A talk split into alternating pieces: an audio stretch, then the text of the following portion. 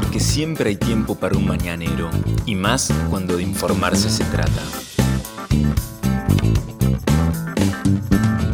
Las noticias más relevantes de la ciudad a primera hora de la mañana.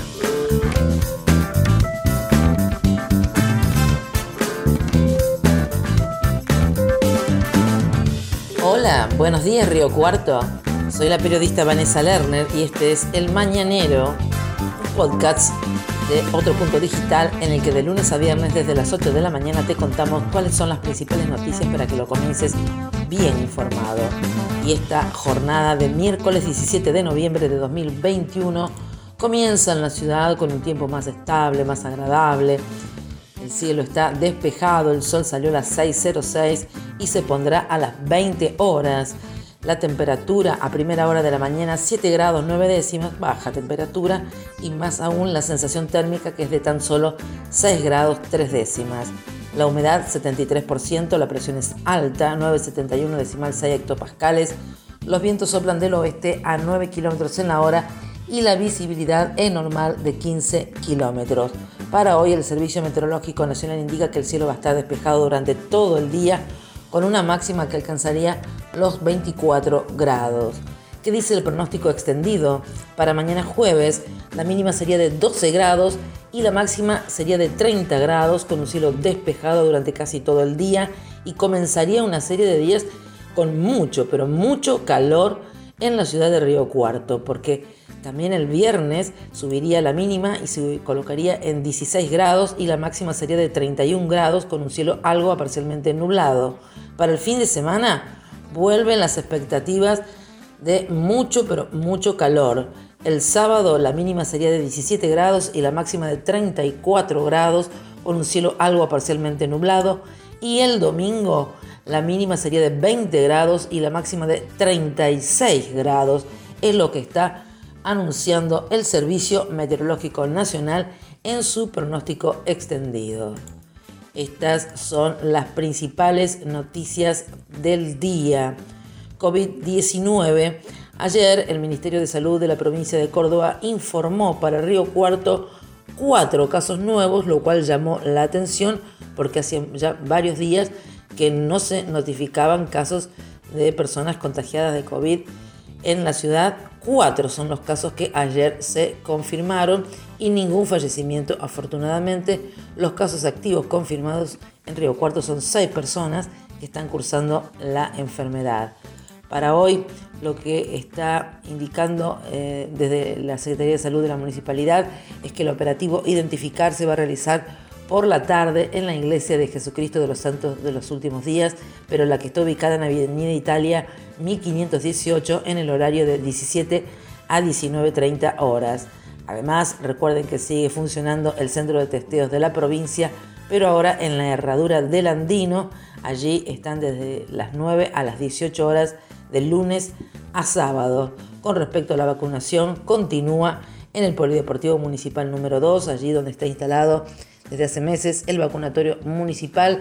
Allí pueden concurrir las personas mayores de 18 años que no hayan recibido su primera o segunda dosis y lo pueden hacer sin turno.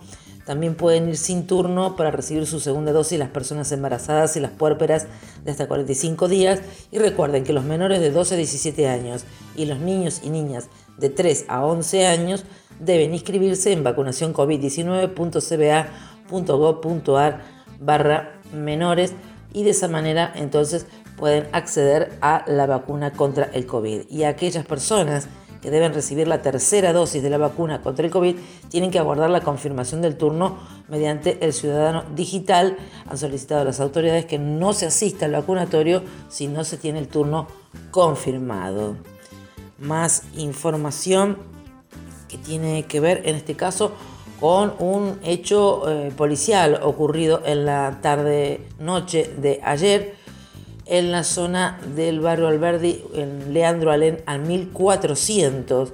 Allí, según se pudo saber, un joven de 20 años, tras pelear con un conocido, por causas que se están investigando, recibió un disparo de arma de fuego en el pecho. Este hecho podría tener vinculación con otro parecido que sucedió meses atrás y que terminó con la vida de un joven de 19 años también en barrio Alberdi. Los acontecimientos donde ayer entonces este joven de 20 años recibió esta herida de arma de fuego ocurrieron a las 20 horas en inmediaciones del IPB Alberdi. Hubo vecinos que presenciaron el hecho y trasladaron al herido hasta el dispensario S24 del viejo hospital y después fue trasladado al Hospital San Antonio de Padua. En un escueto comunicado emitido por la policía se indica que en la víspera desde calle Leandro Lena al 1400 un joven de 20 años fue trasladado al hospital con herida de arma de fuego en el tórax. Se investigan las circunstancias en que resultó lesionado. Más información que tiene que ver con lo que reclamó ayer el bloque de concejales de Juntos por Río Cuarto. Su titular, Gonzalo Parodi, criticó que el gobierno municipal aún no ha enviado al Consejo Deliberante el pliego de bases y condiciones para licitar el servicio de transporte público en la ciudad de Río Cuarto. Apuntaron contra Marcelo Bresán, el secretario de Servicios Públicos.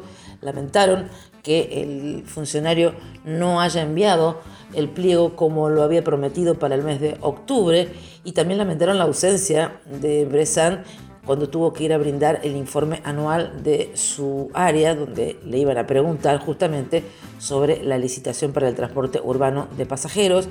Según lo que indicaron desde el bloque opositor, las quejas que han expresado los vecinos mencionan falta de líneas, calles en mal estado, falta de garitas, falta de iluminación, inseguridad y escaso acceso al servicio.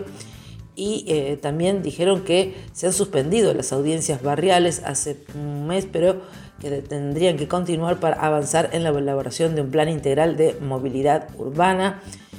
Y eh, ellos también hicieron la presentación de un plan integral de movilidad urbana sustentable que dijeron que lo ponen a consideración del Ejecutivo Municipal para continuar con la discusión iniciada hace un tiempo y que tiene en el centro de las miradas el hecho de que no hay en Río Cuarto todavía un avance en lo que tiene que ver con el transporte urbano de pasajeros para modernizarlo, para hacerlo más accesible al ciudadano y a la ciudadana que necesite utilizarlo. Según dijeron desde el bloque de Juntos por Río Cuarto, necesitamos un proyecto pensado a mediano y largo plazo donde se considere la mirada de la gente.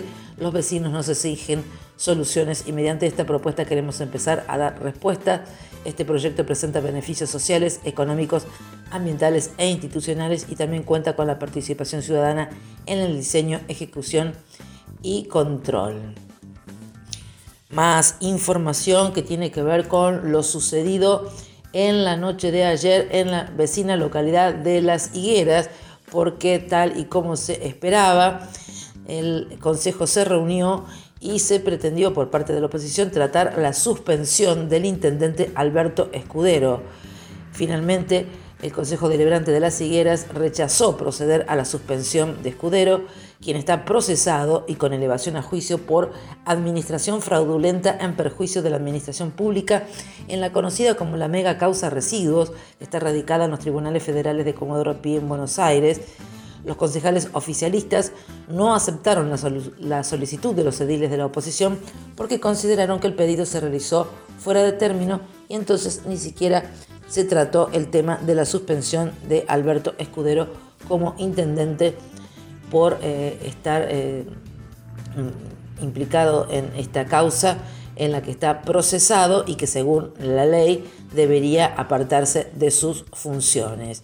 Hubo vecinos de las higueras que se hicieron presentes frente al Consejo Deliberante portando algunas pancartas donde expresaron su disconformidad por la decisión adoptada por el oficialismo más información que tiene que ver en este caso con la Feria del Libro, porque comienza en Río Cuarto una nueva edición de la Feria del Libro Juan Filloy, la número 17. Se lleva a cabo desde el día de hoy hasta el domingo en el Centro Cultural del Andino con entrada gratuita. Eh, la feria se va a transformar en un lugar de paseo, dijo el subsecretario de Cultura Diego Formía, porque se van a sumar la feria rodante, el mercado urbano y un patio de comidas con toda la alegría de volver a la presencialidad. Recordemos que el año pasado se hizo una edición virtual de la Feria del Libro, en cambio este año va a ser en forma presencial allí en el Centro Cultural del Andino. Los stands se ubicarán en la galería con una oferta de editoriales y librerías de la ciudad y de todo el país, según informaron los organizadores. El presidente de la Sociedad de Escritores Río Cuartenses, Gabriel Llanopoulos, ponderó el esfuerzo realizado por la Secretaría de Cultura. El año pasado se realizó la feria de manera virtual, pero la vuelta a la presencialidad es fundamental por el encuentro con los lectores y los colegas, dijo. ¿Cómo funcionará la muestra estática? Miércoles, jueves y viernes va a funcionar de 9 a 12.30 horas y de 15 a 21 horas, en tanto que el sábado será de 10 a 13 horas y de 16 a 22 horas y el domingo de 16 a 22 horas será entonces este el funcionamiento de la muestra estática de la Feria del Libro que incluye además un centenar de charlas y presentación de libros en distintos espacios culturales de la ciudad. La programación completa puede consultarse en nuestra web www.otro.com.ar, pero también en los sitios oficiales de la Municipalidad de Río Cuarto. Estas fueron las principales noticias que tenés que saber para comenzar el día. Escuchanos todas las mañanas de lunes a viernes ingresando a nuestra web. El Mañanero es un podcast con producción técnica de Alejandro Floriani y la producción periodística del equipo de Otro Punto Digital. Mi nombre es Vanessa Lerner. Nos reencontramos.